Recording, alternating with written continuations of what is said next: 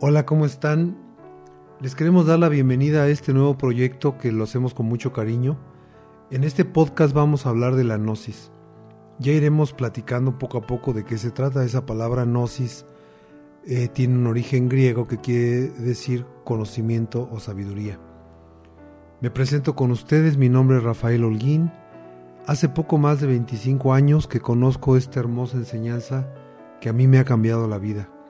No sé si alguna vez tú te has preguntado por qué nací, cuál es el objetivo de mi existencia, para dónde voy, qué sigue después de la muerte, todos esos cuestionamientos que seguramente en alguna ocasión nos han eh, incluso robado el sueño o el darnos cuenta por qué tenemos la familia que tenemos, este, si alguna vez te has preguntado si venir a este mundo para trabajar, para envejecer, para jubilarte y para morir, para tener hijos y despedirte de esta existencia lo es todo.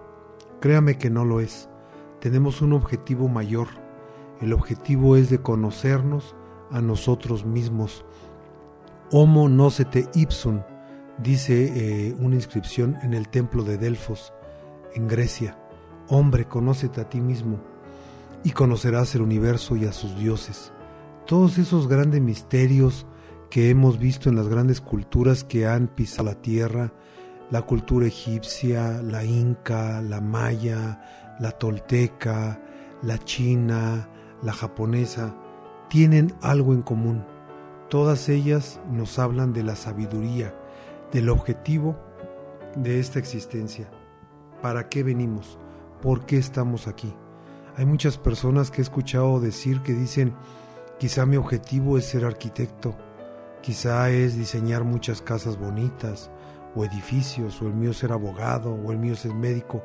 No, señores, no, señoritas. Esa es la labor a la que nos podemos dedicar en esta vida horizontal y no está mal. Pero el objetivo es uno solo, conocernos a nosotros mismos.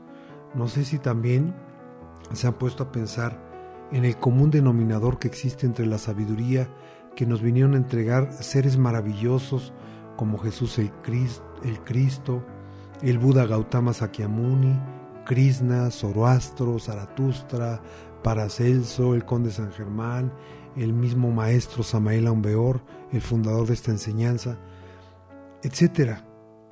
Todos ellos nos hablan de lo mismo Así como encontramos muchos comunes denominadores en las grandes culturas, también ellos nos vienen a enseñar lo mismo. El maestro Samael, a través de los tres factores de la revolución de la conciencia, nos va a ayudar a despertar conciencia.